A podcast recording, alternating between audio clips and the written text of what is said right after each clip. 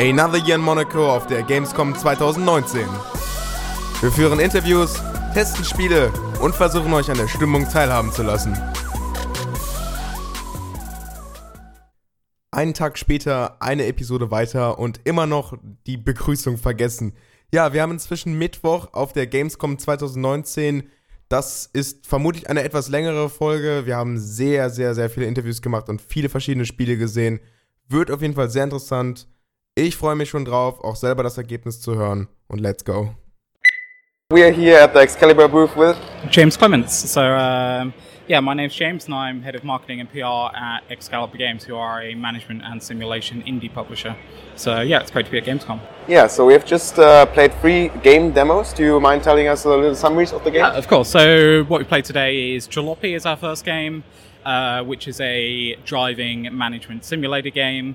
And really, it's about less about the driving and it's more about getting your car from point A to B and managing the tire wear and your uh, fuel consumption and things like that, and making sure that your uh, car survives the journey. And the game's set in the 90s in the former Eastern Bloc. Um, you drive across Germany, Turkey, countries like that and it's made by a guy called Greg from Birmingham in the UK, and he used to work at Codemasters on the Formula One series, so he took that experience to create Jalopy. Um, which is a game that's out now on PC and hitting Xbox One on 27th of September. The second game we played was Tracks, a train set game, which is a train set building game, which is a little bit like playing with Brio, if any of you used to play with that. Um, and the game's aimed at kids and their parents, but of course there are a lot of adults as well who, who like to play with um, with wooden train sets and feel a little bit nostalgic over it potentially. And really, it's quite a sandbox game where you start off really basically with some with laying down some tracks and some basic buildings, but as you play on, you can build up some really quite elaborate towns and, and cities, and it's really quite a charming, relaxing sandbox game. And actually, we have players on Steam who have played for 100 hours, 200 hours, uploading screenshots of their massive skyscraper cities or massive countryside uh, worlds with waterfalls and big rail stations and things like that. And it's really great to see what the community has been building. And uh, Tracks is out on Steam Early Access now, and on 11th of October, it's going to hit full release on PC and Xbox One. So we're really looking forward to that launch. And uh, the third game we played was a game called Road to Guangdong, which is another road trip simulator game, but it's quite a lot more streamlined in terms of the management elements, and it has a bigger story focus as well. So in Road to Guangdong, which is set in the 1990s, you play as Sunny Tong, who has recently inherited her family restaurant. And what that means is that you have to go on a road trip across Guangdong, China, with your aunt in order to meet with family members to gain their support for the family restaurant. And in doing so, you have to keep an eye on your, your tires and your fuel consumption and, and things like that. And it's really quite an interesting story based game. And we have a. Um, established writer as well called Yen Ooi, who's a Chinese British published author who's published some novels as well.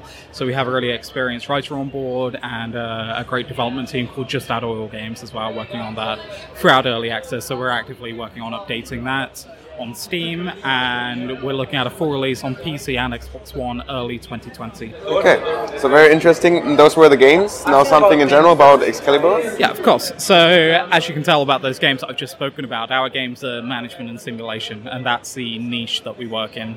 Um, and Contact Sales, which is Excalibur's parent company, has actually been around for about 20 years. Um, and at Contact Sales, we distribute games physically um, in boxes, which is still a thing, believe it or not. And um, we work with developers like SCS and Dovetail on Train Simulator, Euro Truck, American Truck, games like that to distribute their games. But also on the digital side of things, which is Excalibur games. Uh, we have our first party titles, which are mostly PC oriented, but we're also moving a lot of our games onto Xbox One as well. So, um, so yeah, that's that's Excalibur, and we really like working on simulator and management games because it really is a niche. And as I was explaining before this uh, interview, I, I, think it's our audience really sit on the cusp of the gaming sphere, and a, a, lot of the tech support emails we get are from people saying, "How do I install Steam? How do I install a Steam code? You know, what is Steam?" and things like that. And what that means is uh, actually our games are attracting people who wouldn't necessarily play games otherwise into the gaming sphere, which we think is really healthy for the games industry and really great for people on a whole. So that's why we love doing what we do. Okay, very interesting. Thanks for having us at the booth. Cool. Thank you very much. Looking forward to see you again.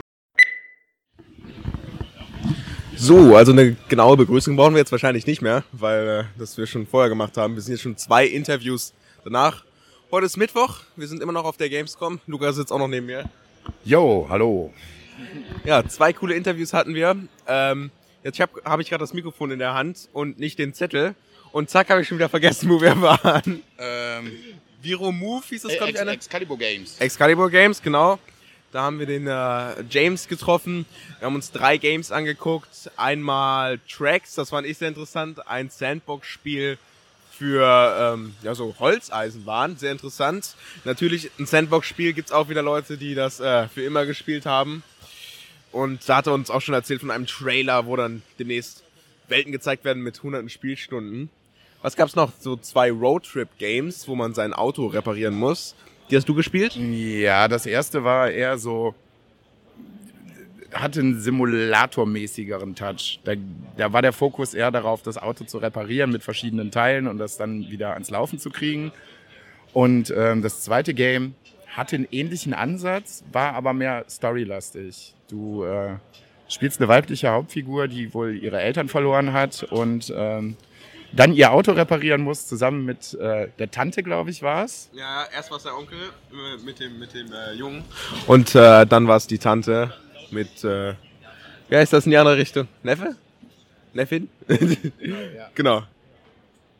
Ja, das war, äh, es hat Spaß gemacht. Ich habe das, äh, das, das letzte Spiel, was was äh, storylastiger gewesen ist, halt vorher auch schon mal bei YouTube gesehen, bei den Rocket Beans oder bei GameStar oder sowas.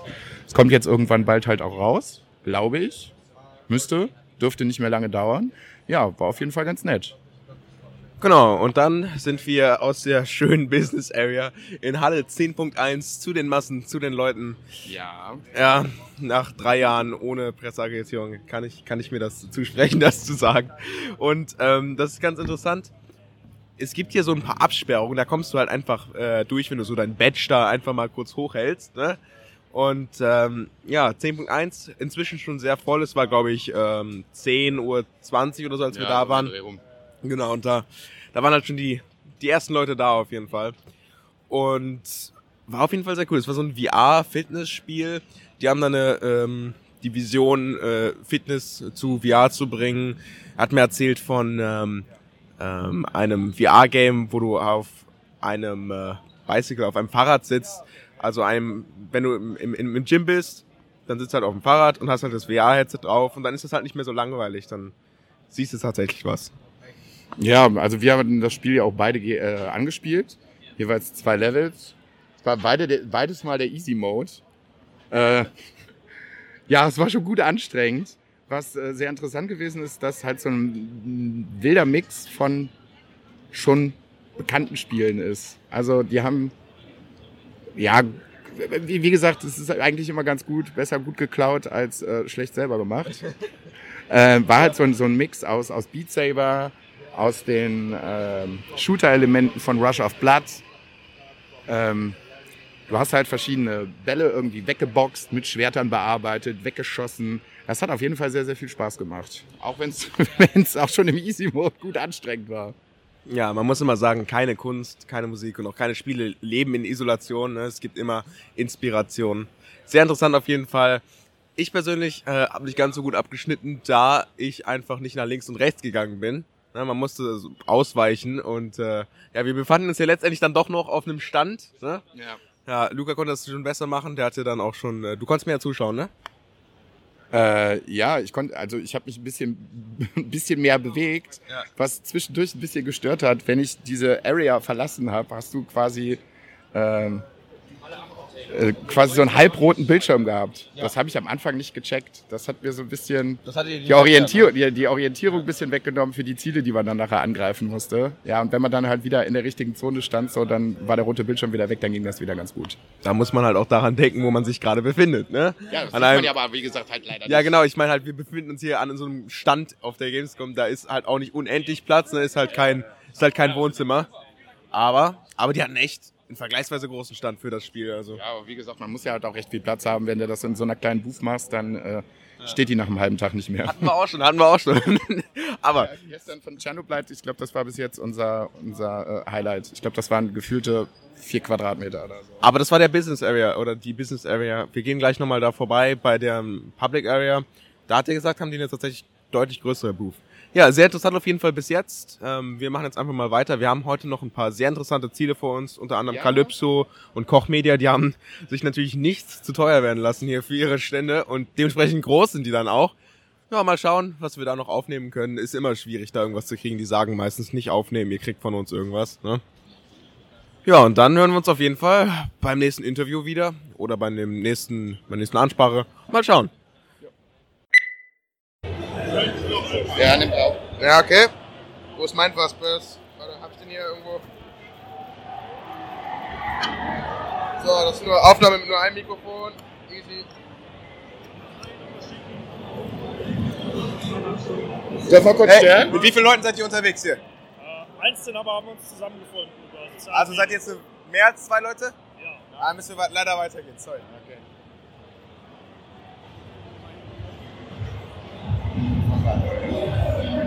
Hallo, wie viele Leute bist du hier? Zu zweit sind wir. Zu zweit. Das passt sehr, Guck mal, guck mal, wir haben hier, wir haben hier was ganz Interessantes hier. Ein äh, VIP Fastlane Pass für diesen äh, Stand hier. Aber weißt du, wir suchen hier Leute, die uns noch nicht auf Twitter folgen, ja? Davon gibt's ja nicht viele, muss man ja ganz ehrlich sagen. Also für einen Twitter-Follow kriegst du diesen VIP Pass hier. Dann kannst du zumindest mal so die zehn Leute da vorne überspringen. Du kommst direkt rein. Ja, Mann. Das ist ein guter Trade. Dauert gerade alles. Ja, ja, kein Problem. Ist nicht so das beste Internet. Äh, wo habe ich einen Twitter? Hier.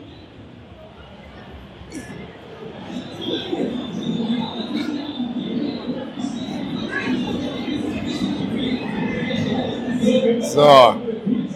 Muss ich mal genau suchen. Ja, du suchst nach. Äh, wir haben keinen Merch an, ne? Scheiße. Hier. Danach. Da. Ja, Da drunter. Wir haben zwei davon übrigens.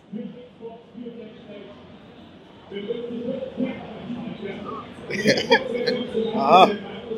Und für dich einmal ein VIP-Pass, bitteschön. Jetzt noch dein Kollege. Ist der mit dir da zu- zusammen, ja? Jo, was geht? Möchtest du ein paar Leute über, überspringen? Also, für ein Twitter-Follow kriegst du einen VIP-Pass von uns. er holt sein Handy raus. So macht man auch Promo. Ja. Another year in Monaco. Noch ein Jahr in Monaco. Jetzt wird er auf, es geht bei ihm ein bisschen schneller.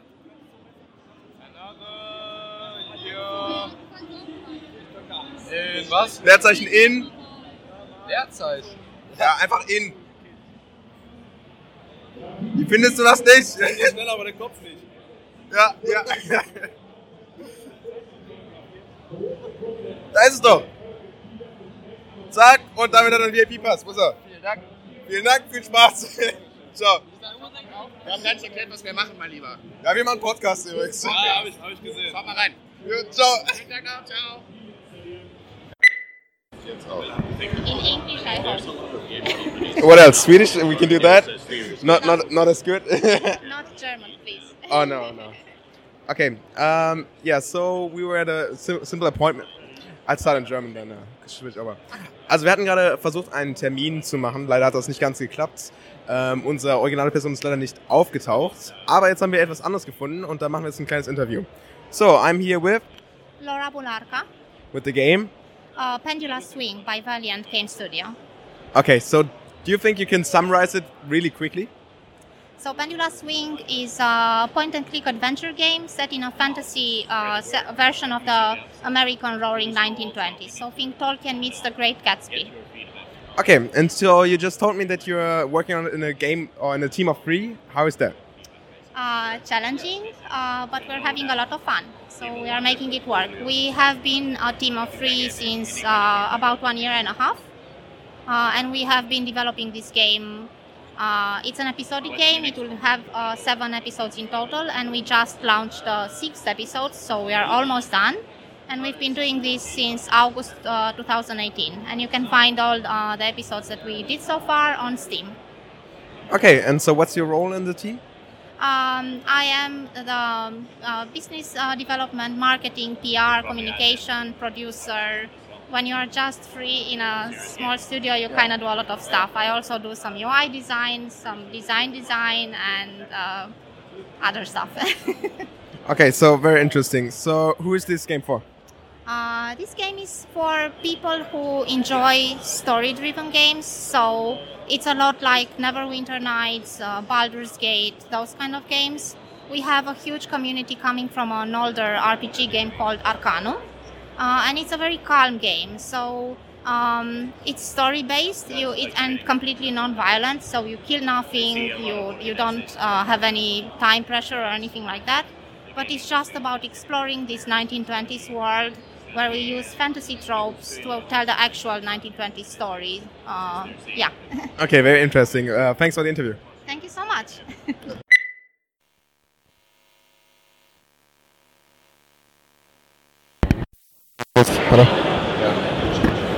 Alles klar. Ja, wir sitzen jetzt hier gerade bei Calypso in dem äh, Stand und da wir hier noch so oh, sieben Minuten zum Warten haben, nutzen wir die Zeit jetzt nochmal kurz, um darüber zu reden, was wir am letzten Stand äh, erlebt hatten. Ich weiß nicht, ob das jetzt ebenso gut durchkam, das war ein bisschen hektisch, aber unser Kontakt, äh, mit dem wir da eigentlich was, äh, was aufnehmen wollten, der, ja, der hat kurzzeitig abgesagt. Ähm, daraufhin hat die Person in der Rezeption, das war so ein gemeinsamer Stand, äh, gesagt so, ja, hey, ich habe auch ein Spiel, wollt ihr das nicht sehen? Und natürlich direkt Ja gesagt und ähm, konntest du davon überhaupt viel sehen? Nicht so wahnsinnig viel. Ne? Also Point, im weitesten Sinne Point and Click. Ähm, ähm, so, was in dem Spiel jetzt generell los ist, habe ich nicht mitbekommen. Ich denke, damit kannst du, wesent, äh, du wesentlich mehr von erzählen. So, der Artstyle hat mir ganz gut gefallen. Also ich habe vor allen Dingen mitbekommen, dass es so ein äh, Exploring-Game war. So ein bisschen anschauen, kein Kämpfen und kein ähm, Quests schon, aber es geht vor allen Dingen um das ähm, um, um die Welt an sich. Ja, ähm, es sah ganz interessant aus, sah aus wie etwas, das ich auf der Switch spielen würde. Ähm, generell halt einfach sehr sympathisch. Wir haben jetzt mal Codes, dann können wir uns einfach mal anschauen, wie das ist. Dann können wir auf jeden Fall vielleicht mal in der nächsten Folge darüber reden, ne? Ja, werden wir auf jeden Fall beide mal anzocken und dann berichten wir mal, wie es gewesen ist. So, jetzt schauen wir mal, wie es hier läuft. Wir haben jetzt ungefähr eine Stunde bei Calypso. Wir haben mindestens ein Interview. Entweder hören wir uns da wieder oder noch ein bisschen früher. Bis gleich. Recht lange Zeit. Dann können wir, dann können wir über die auch reden eigentlich, ne? Ja, cool. Wir sind hier gerade äh, bei Calypso im Interview und zwar mit. Guido Neumann von Gaming Minds in Gütersloh. Ja, wir haben uns gerade äh, drei verschiedene Spiele angeschaut und äh, wollen jetzt einfach mal darüber reden. Ja, vielleicht fangen wir auch direkt mit dem letzten an und zwar, das war Port Royal 4. Ja, Port Royal 4 ist eine Wirtschaftssimulation, die in der Karibik spielt. Und ja, da geht es um vier große Seefahrernationen im 16. Jahrhundert, die um die Vorherrschaft kämpfen. Das sind die Franzosen, die Spanier, die Engländer und die Holländer. Und ja, Ziel ist es, einfach die ganze Karibik einzunehmen und äh, die größte Nation dieser Zeit zu werden. Okay, und äh, jetzt in der Rolle, wie war, wie war die Arbeit an dem Spiel? Also, Es, es geht ja noch weiter. Also die meinst du jetzt die Arbeit, die wir jetzt noch investieren müssen in Genau. also die, die, die Entwicklerarbeit? Also wir, wir haben ja, es ist ja so, dass wir ähm, jetzt alles in 3D gemacht haben. Das heißt, ganz viele 3D-Grafiken mussten hergestellt werden. Die ganzen Gebäude mussten modelliert, modelliert und texturiert werden. Und ja, mein Bereich ist halt auch dieser 3D-Bereich, wo ich dann ähm, die ganzen, äh, ganzen Grafiken und Mo Modelle und Animationen erstelle. Wir sind natürlich ein kleineres Team von ungefähr 18 Leuten bei uns in der Firma. Und die Grafikabteilung besteht nur aus drei bis vier Leuten. Also wir sind sehr programmiererlastig in unserer Firma und ja, wir haben so eine Arbeitsteilung. Der eine ist mehr für die äh, technische Seite zuständig, für die Shader-Programmierung und die Effekte wie Wasser oder Wind oder irgendwelche anderen Sachen. Und ein anderer macht jetzt die Texturierung, sodass die, dass die Gebäude schön aussehen, so dass sozusagen das Anmalen und ja, andere erstellen Modelle oder Animationen, damit die Typen rumlaufen können. Ja, und das ist sozusagen die Aufteilung bei uns in der Firma in dem Bereich. Okay, und die Karte basiert unter anderem auch auf Satellitendaten. Hat das einen Unterschied gemacht? Also wir wollten halt, dass die Karte jetzt so ähm, realistisch wie möglich aussieht, weil sie ja jetzt alles 3D ist. hat sich halt angeboten, dass wir die Karte halt direkt aus Satellitendaten und Höhendaten ablesen. Und die Daten sind ja frei verfügbar in der, in der Welt, die kann man einfach runterladen. Und wir haben die halt konvertiert und bearbeitet, so dass es am Ende irgendwie funktioniert mit der Wasserhöhe und mit den ganzen Inseln, damit die nicht überschwemmt werden und dass man da auch noch Städte bauen kann. Es war ein bisschen Arbeit, das alles zurechtzubiegen, aber im Prinzip war das dann schon so eine gute Grundlage, auf der man bauen konnte, weil sonst hätte man das alles per Design machen müssen und da wären dann vielleicht auch irgendwelche Fehler passiert. Und jetzt können wir halt einfach sagen, unsere Karte ist wirklich die Karibik so, wie sie halt heute oder wie die Welt halt sie erschaffen hat in der Zeit. Also man konnte tatsächlich die Daten sogar ein wenig nutzen und Genau. als Plan nutzen quasi. Ja, die Daten konnten kom komplett zu 90 Prozent benutzt werden. Man mussten halt nur feinere Anpassungen machen, damit die halt dann am Ende wirklich im Spiel funktioniert haben. Aber ohne die, ohne die Rohdaten hätten wir auf jeden Fall, würde es jetzt auch ganz anders aussehen und hätten wir auf jeden Fall auch mehr Arbeit gehabt. Okay, sehr cool. Dann würde ich sagen, gehen wir zum nächsten Spiel weiter. Und zwar, was wir uns auch noch angeschaut haben, ist äh, Tropico 6. Ja, Tropico 6 ist ja jetzt die PlayStation-Version ähm, angekündigt worden. Ne? Und äh, ist ja mittlerweile auch von einem neuen Studio hier in, in Deutschland produziert worden zum ersten Mal. Das war ja früher nicht so. Und äh, ja, die PlayStation-Version kommt auch sehr gut an, fun funktioniert auch und sieht genauso gut aus wie die PC-Version. Also kann ich nur empfehlen für die Leute, die auf der Konsole mal wieder ein bisschen irgendwie ein Strategiespiel spielen wollen, das einfach auch mal auf der Konsole zu probieren, weil auch unsere Spiele, die wir jetzt produzieren, werden ja auch auf der Konsole ähm, portiert. Und es gibt halt einfach meistens auf der Konsole gar nicht so viele Strategiespiele. Die meisten Leute haben immer ihre Actionspiele und ihre Shooter und finden es so ganz toll, aber es gibt genug Leute, die auch gerne mal irgendwie was ruhiger und gemütlicher auf der Konsole spielen wollen und kann ich nur empfehlen, sich die Spiele von Calypso mal anzugucken, weil die gibt's fast alle Strategiespiele auch auf Konsole. Ja, dann gehen wir vielleicht noch einmal zurück. Ähm, wann, wann soll das Spiel rauskommen hier? Nochmal Port Royal? Port Royal soll im dritten Quartal 2020 rauskommen. Ähm, ist ja noch ein bisschen Zeit, das alles noch ein bisschen schöner zu machen. Und auf den Plattformen Xbox, PlayStation, ähm, PC und Nintendo Switch. Hast du gerade noch was? Ja, ich habe noch eine Frage. Ähm, ja, Wirtschaftsstrategien und sowas, das ist ja eigentlich immer sehr, sehr wuselig und sehr, sehr kleinteilig. Wie läuft das auf der Switch? Habt ihr da irgendwie, habt ihr irgendwie euch speziell was überlegt, gerade im Hand, äh, Handheld-Modus, dass es etwas übersichtlicher ist, dass man ein bisschen mehr über, äh, was heißt Übersicht bekommt? Weil es ist ja natürlich schon schon ein sehr kleiner Bildschirm, der sehr limitiert ist. Und gerade sowas lebt ja eigentlich von einem großen Bildschirm, dass man eine große Übersicht hat. Ja.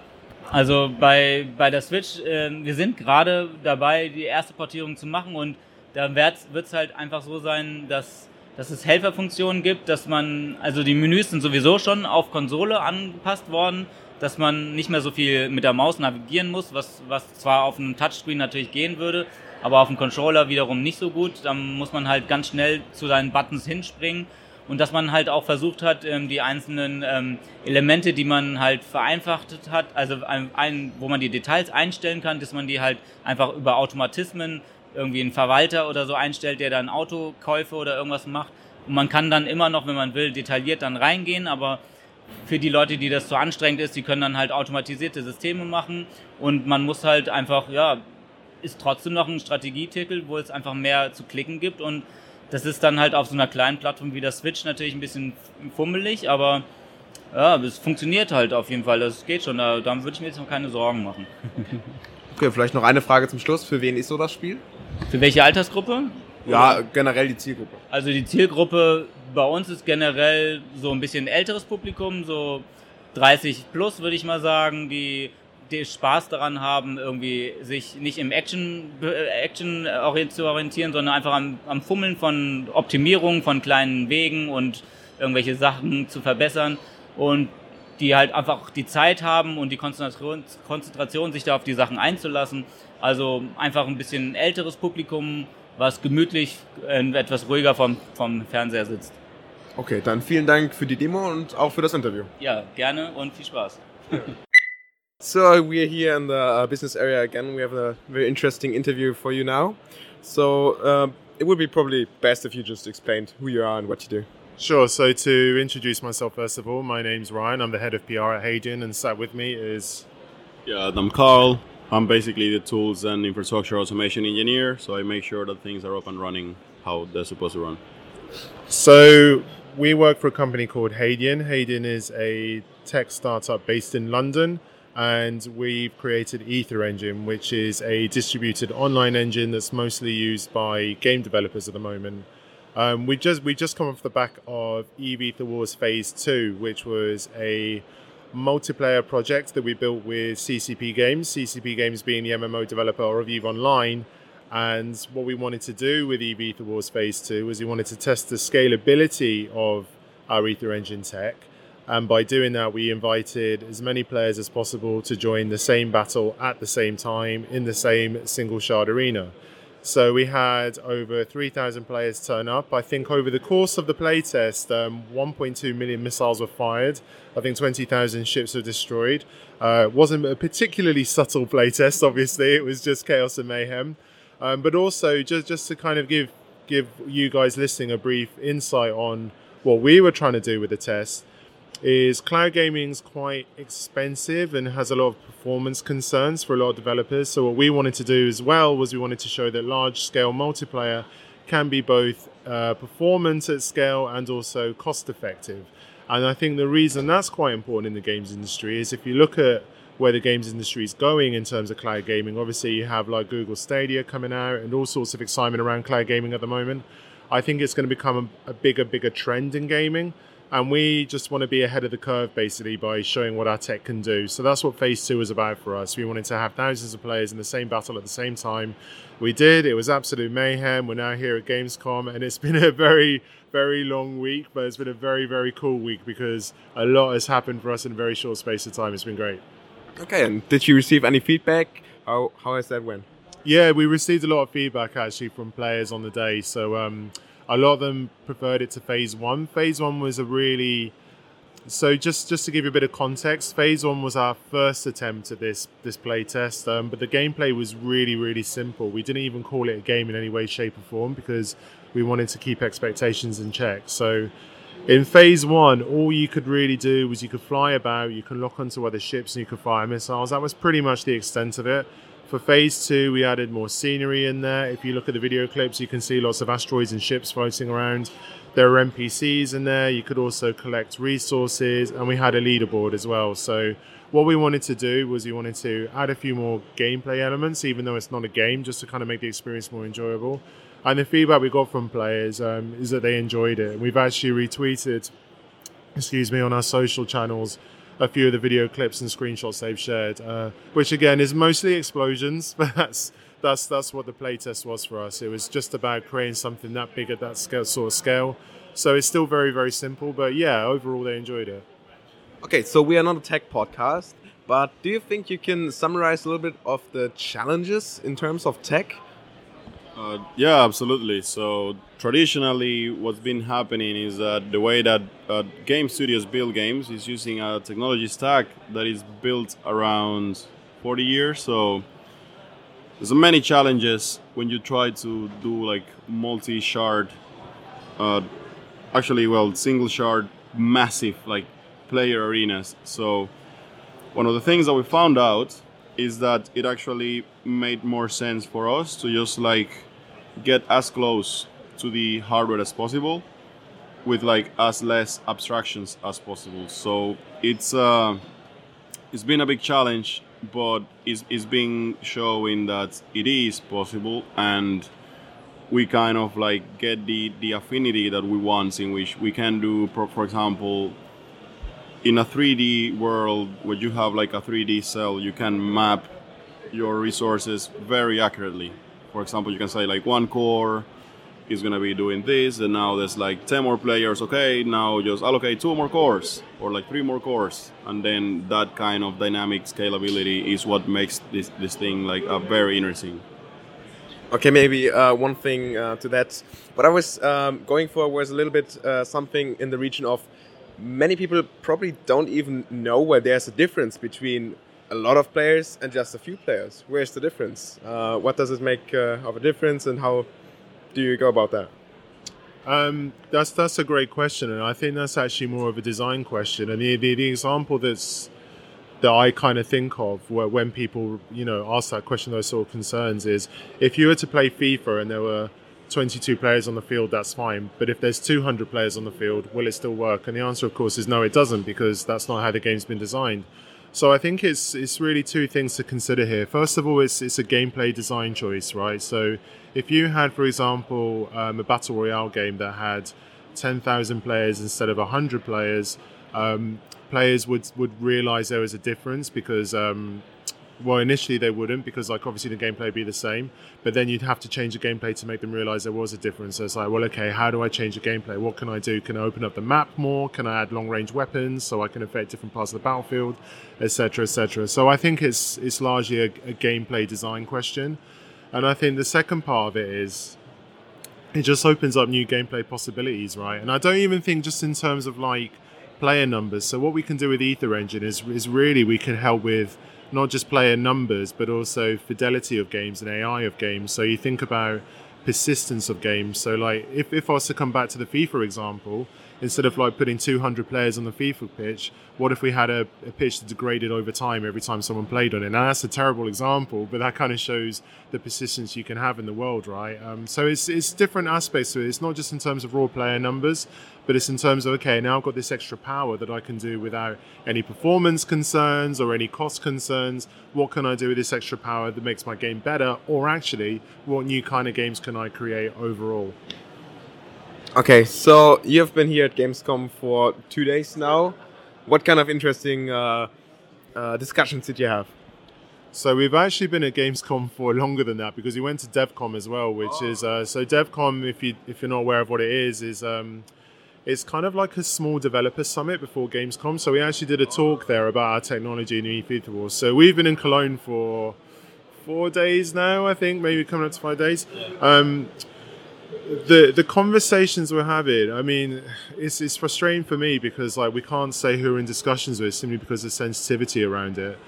But I will say that if you look at the game developers that are out there today, or rather game publishers, that's probably more accurate. And you look at the more ambitious publishers who are out there in terms of the games they're creating and the demands they make of their their developers and the kind of portfolio they want. Um, they have either been in touch yesterday and today or we're due to meet them tomorrow. So there's there's no one who we want to talk to in terms of our technology that we haven't already spoken to or will not be meeting with tomorrow. But a lot of this, just to be clear, is also continuing what we did at GDC. So we went to GDC, which is Game Developers Conference in San Francisco.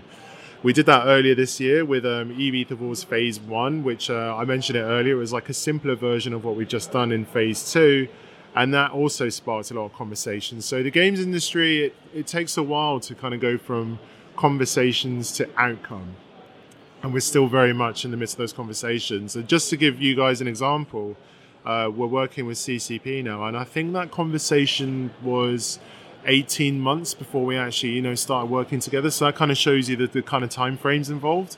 Um, but it's it's all been really good. It's all been really exciting for us so far. So yeah, it's it's it's long work and it's hard work, but it's really rewarding when you finally come to these events and you actually see the feedback you get, not just from players, but from developers as well.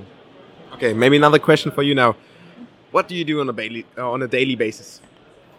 So it actually depends a lot. Yeah. So we normally try to be as, as cloud agnostic as possible. So we want to run our piece of software in anything, basically it could be bare metal, it could be your own laptop through like a virtual machine, it could be Google Cloud, it could be Azure, it could be AWS, whatever. So I make sure that when we run the things on those platforms, they have like the right tunes that you need to have like super like low latency that you like stretch the networking capabilities of the clouds as much as possible to have like uh, near like real as, as much as possible near real time like communication. So it's, it's pretty cool actually. Okay. And we we also talked uh, about all of this uh, in beforehand, and you talked a little bit about what you were aiming for in the beginning, and yet your um, goal changed. Do you mind talking about that a little bit? Yeah, sure. So when Hadean was was founded, it was founded by. Um, mo- mostly by our CTO Rashid Mansoor. So he's kind of like the genius behind what we do. And his his aim when he founded Hadean was he looked at the big problems that we kind of face as society in terms of aging and tackling disease and also predicting you know disasters. And what, what he realized is this sort, this sort of stuff needs the ability to process big data, right? So without going too much into the weeds about the kind of technical side of things, Um, when Hadean first started, that's when we kind of created Aether Engine. And initially, it was something that we wanted to use in the life sciences industry. Now, the reason we kind of ended up in gaming is that life sciences actually has a lot of rules and regulations around it. Um, I spoke before about how conversations in the games industry take a while to get started and then you see an outcome. It's a lot longer in life sciences, a lot, lot longer. So we, we actually work with the Francis Crick. They use our technology to do um, effectively cancer cell simulation as part of their research into that. But it's it's it's a difficult industry because it, there's just as I said a lot of rules and regulations you have to push through. We've actually attended a few events, uh, MedTech Expo being probably the, the biggest one in the UK that we went to. And if you listen to the talks there, the theme's always the same. It's always it's really hard to push innovation through. It's always hard to introduce new, um, whether it's medical instruments or new medicines or whatever it may be, right? So we actually found with our technology, the games developers took an interest in it. So what we do is, obviously, we're working with CCP. There are a few others that we're in, you know, advanced conversations with, and we're just kind of getting their feedback on our technology as they use it to kind of fine tune it, change our approach, figure out what we're doing well and what we can improve on, and then hopefully the uh, the grand plan is to kind of go back to life sciences with um, with our knowledge and our experience and also our improved technology. But also the the other thing to consider is we're a startup, so we're about 50 people, um, and we don't want to spread ourselves too thin. So we just want to focus on gaming for now, do as good a job we can with that, see what we can create with like some of the great guys who we've been talking to at Gamescom, and then just take it from there, really. Okay, so very interesting. Um, is there anything to add for our non-tech listeners? Um, I think that well, one of the bits of feedback I hear quite a lot from people who aren't, you know, don't live and breathe tech is they don't really understand cloud gaming or what the benefits are, and I think that's reasonable enough. Like I don't know if you remember OnLive, which happened a few years ago, but it was really the first attempt at a streaming console, and it didn't really go anywhere. And that was really ahead of its time. But I think you see uh, attempts like that, and people get a bit cynical about cloud gaming. They're like, "What does it really mean for us?" So I think the the one takeaway for people listening to this podcast is that it's the next big trend in gaming. Like it's it's a huge thing. Everyone's really excited about cloud gaming at the moment, and I think when you you listen to what console manufacturers are saying, you listen to what developers are saying, you listen to what publishers are saying, they're starting to wake up to the power that's available to them. The technology is becoming more affordable, which is something we're focused on. It's becoming more accessible from a developer point of view. And I actually think in the next probably two to three years, you're going to see some really, really cool new games. But I think more importantly, we're going to see a lot of new genres. Like you remember when Minecraft first happened, it kind of happened out of nowhere, right? You're like, yeah. wow. And you try and think back to when it happened, and actually, like, where did that come from? What sparked it? I think we're going to see a lot of those kind of projects in the next few years because I think this sort of technology will become more accessible, more affordable, and I think more importantly, the barriers to great games and great ideas is going to be removed. So that's what I'm hoping for. That's what we're hoping for because I think it's not just going to be great for us. I think it's going to be great for gamers as well. I think they're going to have a lot of cool ideas. Okay. Uh, it's important as well to add to you know stay tuned. We have like a blog, we have a Twitter, we have some presence in social media. So you you're about to see just like how things evolve, and we kind of kind of transparent on the way that we do things. So you can just stay tuned. Okay, so thanks for inviting us to your booth and uh, for this great interview. Thank you very much. Cheers, guys. Yeah. Thanks a lot. Have a great day. Okay, so yesterday our interview basically failed. We uh, lost the recording. The quality was too bad. So we're here again with the same publisher. So we uh, have access to the same people. So we can uh, just ask you the questions again. Really nice. Yeah. So who are you and what's your game? Okay, my name is Michele Giannone. I'm the creative director of Daymare 1998. And you know, Daymare 1998 is a third-person survival horror game with over-the-shoulder camera, and you know, it's a really Resident Evil-like game. Uh, also, if you know, we are a small indie team of ten people. We work on the game uh, for uh, um, over than three years, more or less. And uh, you know, we are we are presenting a new demo just because the game will be released uh, the next September on 70th on PC, and obviously within um, in 2019 also on console, PS4 and Xbox One. And um, you know, today we we are here with a new demo just because we already we already uh, released a demo with the first character that was Liam, a special agent uh, trained that uh, he was uh, uh, forced to fight this kind of zombies-like uh, um, creatures. This time we presented the second one. Is Samuel is a forest ranger, and the approach to the game is a bit different. Just because if Liv uh, the, the approach to the game with Liv is a bit more uh, action and uh, you know frenetic. With Samuel is a bit more uh, you know um, a psychological horror just because he suffers of some kind of mental illness uh, called Daymare syndrome. You know, it's not a coincidence. And you know, so it's a bit different just because it's, it's um, a bit more a different kind of horror. You know, anyway, the gameplay for the gameplay for the three characters is more or less the same of also if there are these kind of details uh, that are changed. And um, you know if you have some questions or something like that. Yeah of course. So there's not much time left. Yeah, um, those are the um, no just not time uh, not much time left for your game to, Ah, to okay. Yeah I- I to, to, hear, you know, to- we till September. we have a short interview, so- yeah. No, no, so those are the most interesting months. What's what's left to do No, you know, the game is done. You know, we are just working on some details just for little things just to to make it also better uh, to see and to play. My, you know, mm, we already uh, work on all the major things uh, during these uh, three long, long three years. So now we are uh, we are finally ready to, to release it. We are uh, quite happy just because, as I told you, we are a small team. We are a passionate team. Uh, we you know uh, grew up with Resident Evil, Silent Hill, Parasite Eve, these kind of games with the space they were within. So we try to have uh, some kind of mixture of all these games uh, in uh, Daymare 1998 with our old style, mood, and atmosphere, with new uh, gameplay mechanics, uh, more modern, you know, with you know something original about the plot, about the gameplay, something that uh, we really hope that the, that the people can you know like when they will play the game next September. So we are quite uh, we are quite happy to be here and to present it to you guys. Okay, yesterday you called your game ambitious, and uh, if you call your game ambitious um, in terms of size, with a team of 10, so that means there is some stuff, so what makes it ambitious? Yeah, you know, um, for example, we really love also the first-person uh, survival horror games. I think they're really they are really immersive, and you know, you can find a first-person uh, game from uh, you know a AAA production to an indie one, but uh, it's uh, really ambition for us, ambitious for us to do a to make a third-person game, just because it's really really hard.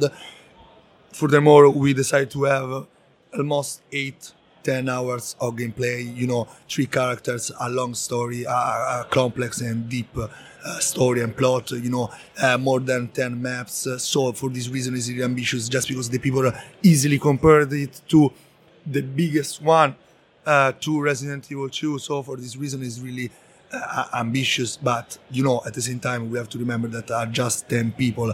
And uh, this is the reason for why it's hard to do this kind of game just because we really worked night and day uh, for three for three years. So it's ambitious for this reason just because it's not uh, uh, the I, I, won't see the usual game for an indie studios but it's something that is uh, a bit more complicated for an for an indie studio and uh, to do it well you have to work really really a lot with passion determination with skills and uh, you have to be really focused on uh, what you are doing it is not it's not easy it's not easy for sure Okay, so very interesting. We've already uh, summarized it for us in, in the podcast. So, is there anything left to add? Uh, no, we just uh, want to thank you, everybody. We have a really great community. We are really well followed by the press, the worldwide press. Uh, since our, you know, we have a, a pretty wild story just because we worked on an official remake of Resident Evil 2 for uh, or five years ago. We were called by Capcom. We met them in Osaka. They congrats with us uh, for uh, our uh, unofficial remake and they decided after that to announce the official remake and uh, for this reason they also uh, mentioned us in the official resident evil 2 remake game credits. So we have a really strong and huge community that are following us for for uh, years from that moment and we are really happy about that. We want to thank you everyone. We want to we want to thank you all all the press that are interested in our game and uh, we are just wait to release now and um, try to be happy all together, all our fans, survival horror fans, just because you know we are really fans and developers at the same time. So Okay, so thanks for the interview and thanks for answering our questions. thank you, thank you so much. So we are here with. Uh, I'm Greg, uh, and I'm the game director on Hotshot Burn. Uh, so Hotshot Burn is actually a multiplayer shooter. So it's like a party game with uh, the idea for the game was to have unique characters in the game. So we have right now seven different characters, and each of them has unique way to shoot and unique ability. So we have like a space wrestler who can charge through the entire screen and wreak havoc and shoot his shotgun. And we have like a delicate moth sniper who can shoot through walls. Uh, and a sentient cactus who can shoot spikes all over the place. So it's like a varied cast. The game is cartoony, it's fast paced, it's like a easy to learn, hard to master kind of game, right? So the idea was to make a game to uh, for the people to play in like a party or so so so it's best play on the on the couch with your friends uh, to have some beers and have fun but of course we also uh, know that we are living in the world that people just you know move away. And i have friends living like a few hundred kilometers away. So we also added uh, you know like a multiplayer online multiplayer feature. So you can play with your friends whenever they are. So the game is in early access right now on Steam, and we are working on console versions then will be coming out probably early, early next year in the first quarter 2020. Okay, which uh, platforms are you targeting? So right now the game is on Steam, but it's more of a console game. So we are uh, targeting Xbox One, and we'll be showcasing the game on PAX next week on PAX West. Uh, so if anybody will be there, then just need to come to our Xbox event or our booth at PAX. And later on, we'll be doing a Nintendo Switch version and a PS4 as well, and the new next gen consoles too. Later next year. Okay, and so what's something special? What's something different about the game? Well, the, the hero aspect is completely different because we've been playing uh, a lot of games like uh, Towerfall and that game, and they are a big inspiration for us. But we thought we were also playing Overwatch and League of Legends, so the hero centered games where you have heroes with unique personality and unique abilities. So we thought it would be interesting to merge those two and have like a simple party game uh, with unique characters. So it's like Overwatch on a budget, right? So you can play with friends on like one screen with, in really short sessions. Okay, very interesting. Now, maybe something in general about the studio, Flaming uh, Flamingo. Yeah, Flaming Flamingo. So we are a new studio. Uh, we are actually friends who make games. We've been working together at like different companies and different projects. So right now we came together. It's like ten of us at the moment, and we are working on the game. It's our first game together, uh, and we are based in Poland. So in Poland, Katowice we are part of a company called Artifex Mundi, and they are known for making adventure games. Uh, but company decided to pivot, so we kind of went into a different direction with a party game and like a new. It's it's like a new adventure for us to make something fresh and actually a game we wanted to make. Yeah, that's uh, surely something different than an adventure game. Yeah, uh, yeah. Yes. Is there anything left to add?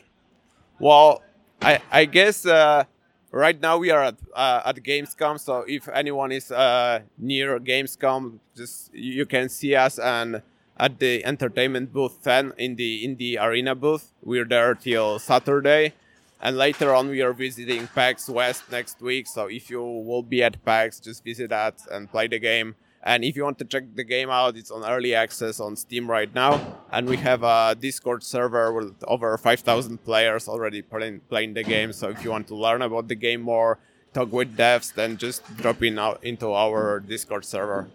Okay, very interesting. Thanks for having us and thanks for the interview. Yeah, thank you so much. So, wir sind hier gerade bei Koch Media im äh, Techland ähm, sage ich jetzt mal. Wir haben hier so einen kleinen äh, Raum, ja, so klein ist der gar nicht.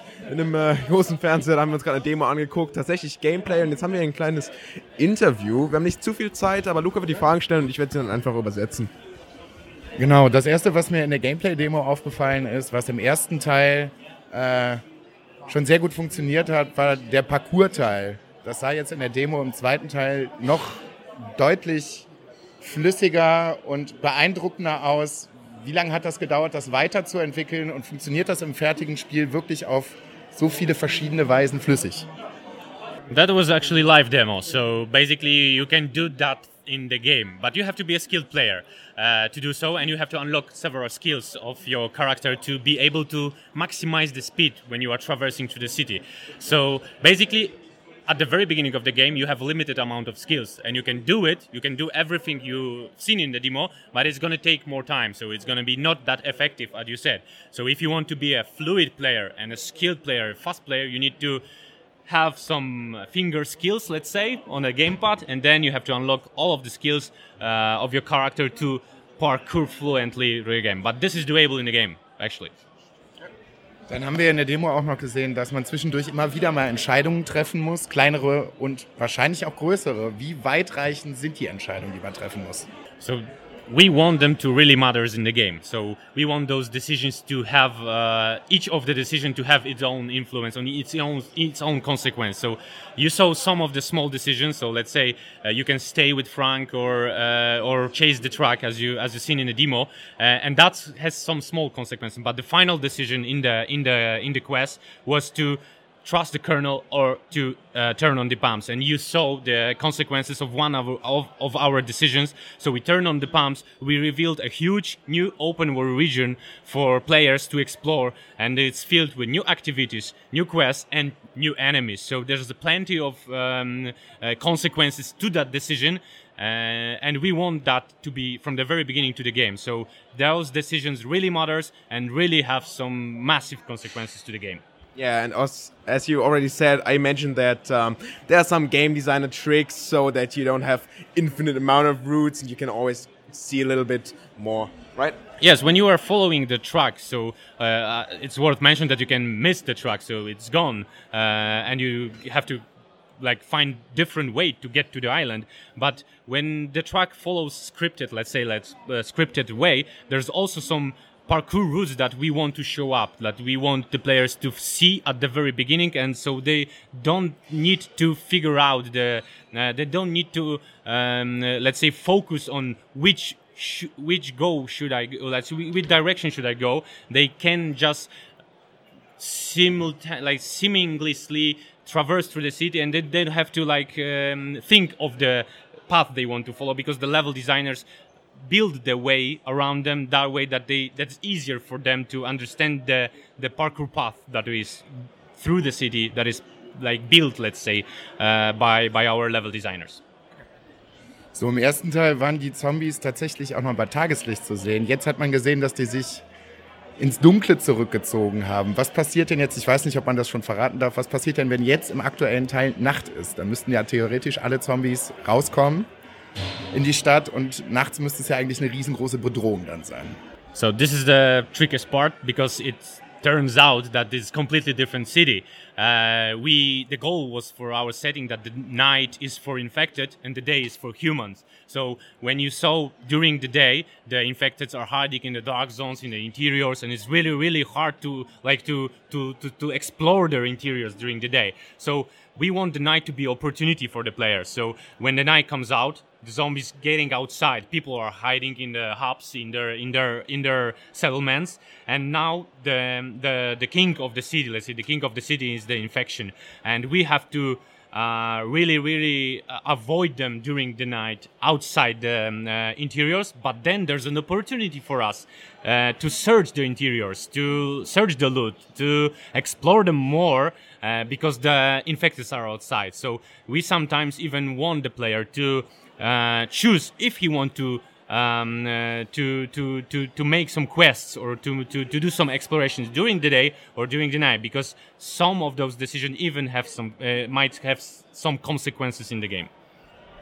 Okay, ja, dann eigentlich nur noch die letzte Frage, die ich hier gerade habe. Ähm, so nach dem, nach dem ersten Teil von Dying Light, was der Anspruch gewesen ist an den zweiten. Wo wollte man sich verbessern? Wo hat man sich andere Gedanken gemacht? Und äh, ja, wie passt das Ganze zusammen? Weil wir haben ja jetzt auch nochmal einen Location-Wechsel. Wie kam das Ganze? So basically, the whole experience building uh, was was built that was built during the Dying Light One production was taken uh, to the to the to the sequel. So we are not saying that this is normal sequel. This is like bold, really bold sequel. So we taken all the pillars of the original game. So day and night cycle, fluid parkour and uh, tactical combat, and we just built on top of each this uh, of, of on top of each pillar, adding more to it. So uh, in combat, you can like expect new moves, as I said. New, you can have more opportunities to fight with the enemies. Uh, if it comes to day and night cycle, we shifted it a little bit. So you have like two sides of the uh, of the coin right now. The day is for humans, the night is for infected, and it's really really changes the gameplay. Uh, and if it comes to uh, if it comes to parkour, we have doubled the number of parkour moves. You've seen in the demo. There's a lot of tools you can uh, unlock in the game, and you can use them to traverse through the city.